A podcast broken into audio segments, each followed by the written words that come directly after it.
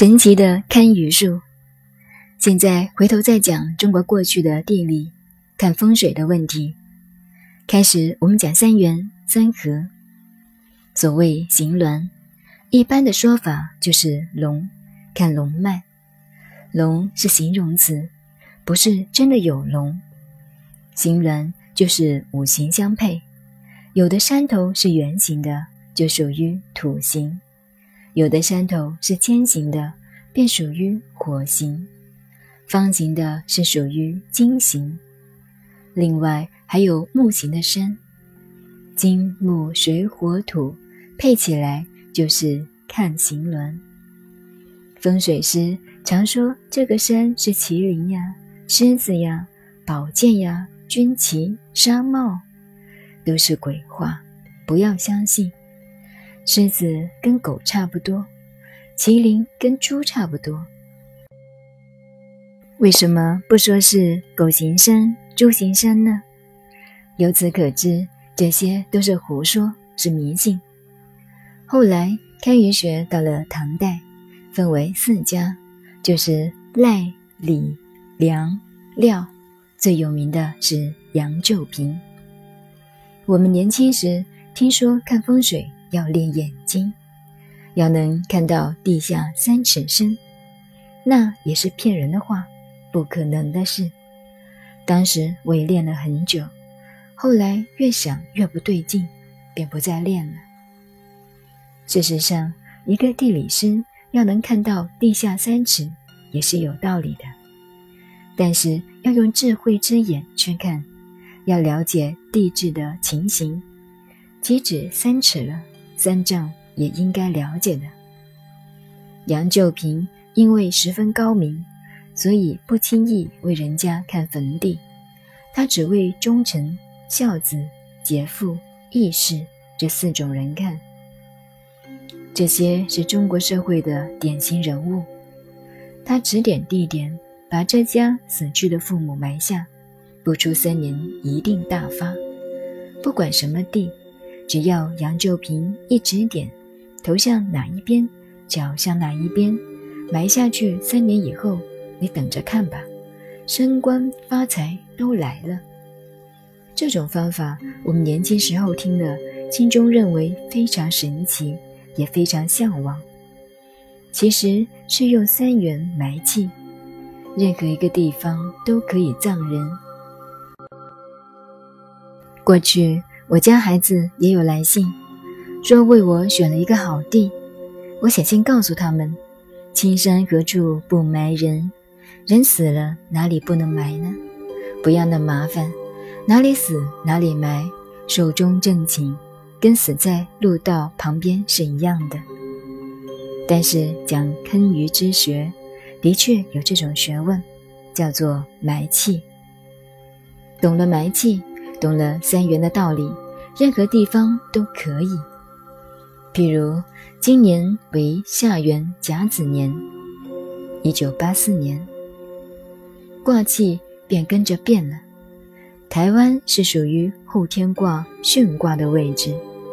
巽在东南，台湾几百年没有走过这个运，这几十年正是巽卦当令，所以也是台湾最走运的时候，气最旺的时候。过了这个卦气，便要开始顶卦。顶卦的方位当令当权，有另外一个现象了。杨秋平的方法就是抓这个东西，抓住这个时运。运气正要到那里的时候，等于一条光线，正好照到那里一样。不论水泽、荒丘、道边，这时候你把人埋下去，等到你自己发达了、有办法了，再把你父亲、母亲移去他处安葬。这是唐朝杨旧平的大概。地理这门学问，我平常也常鼓励一般人学。但是派别很多，这个里边窍门也很多，绝对不能迷信。有一本书，我在香港看过，现在已经在台湾流行了。这本书有图案，写得很明白。譬如正对门口有棵树，这是很不好的。记得有次去南部，走到清水等车子，看到一户人家门口有一棵榕树，榕树须一串一串，纠结不清，很是不好。一问这家果然有问题。风水这东西有时也真邪，你说不信吗？有时还真灵。不过有时候也不尽然。我们中国看地是一德、二命、三风水、四积阴德、五读书。你懂了这些以后，便不要看风水了，一切要靠自己的努力才行。虽然如此。过去大家还是很重视它。在我们历史上，出将入相的人很多，像宋朝的范仲淹、朱熹，也是一代大儒。他们的风水都很高明。孔子的学生们也很注意这个问题。孔子死后，他的墓地是他的学生子贡看的。当时三千弟子。会议如何来葬夫子？结果选了地，就是后来葬汉高祖的那块地。子贡看了说：“不好，这块地不行，因为这块地只能葬皇帝，不能葬夫子。我们夫子比皇帝伟大，所以子贡选了山东的曲阜。但是子贡又讲了，这块地固然不错。”只是这条水有问题，若干年后下一代女家差一点，再下一代又好一点，再下一代又差一点。过去重男轻女，女家好坏大家认为不算什么。这么一块千秋万世的好地，虽然有一点缺陷，但也总算是好地了。于是孔子便葬在这里了。这个故事说明，中国文化中，古代的读书人必须要通三理：医理、命理、地理。为什么要通三理？因为中国文化讲孝道，一个做儿女的要懂得这些，才能为父母尽孝。父母年纪大了，做孩子的一定要懂得命理。孔子在《论语》中就说。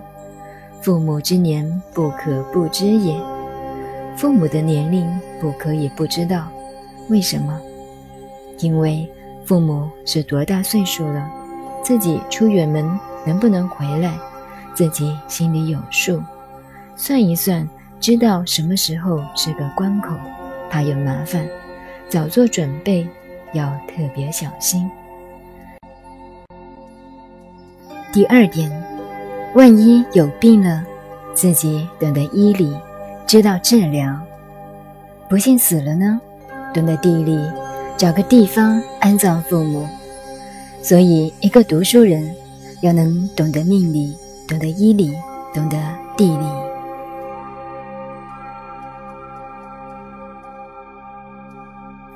到底地理有没有关系呢？有关系。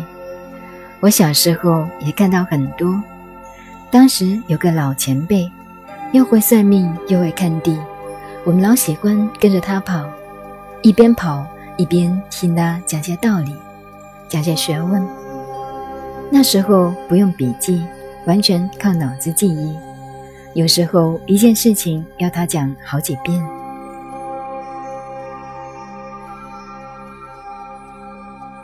记得有一次。走到一个山上，看到一座坟墓，这一家是我们都认识的。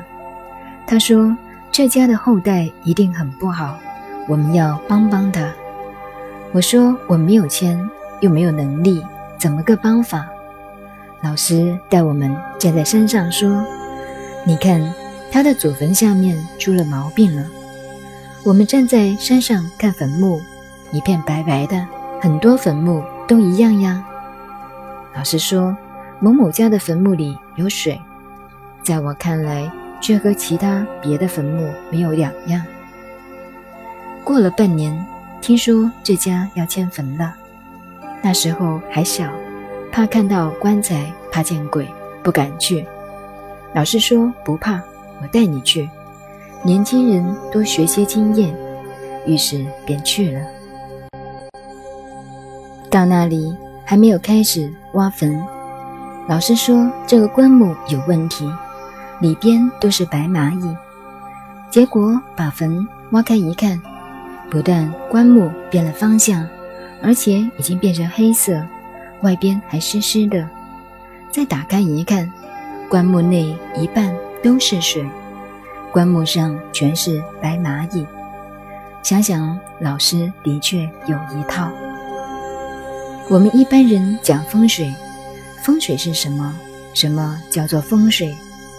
风水就是要避开风。避开水，所以我就问老师：“棺木怎么会歪呢？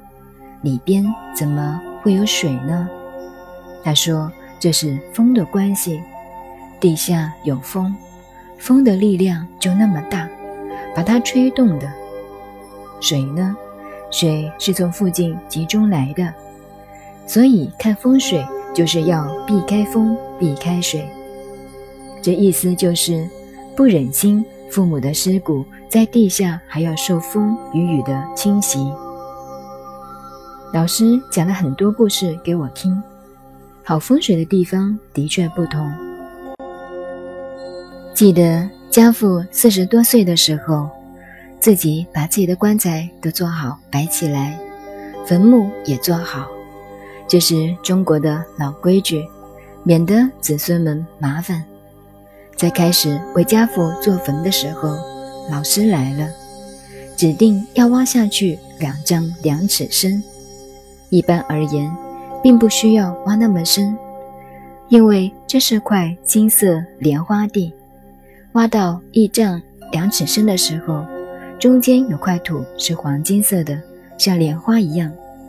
当时我们也很稀奇，跟着去看，果然慢慢的挖出黄土。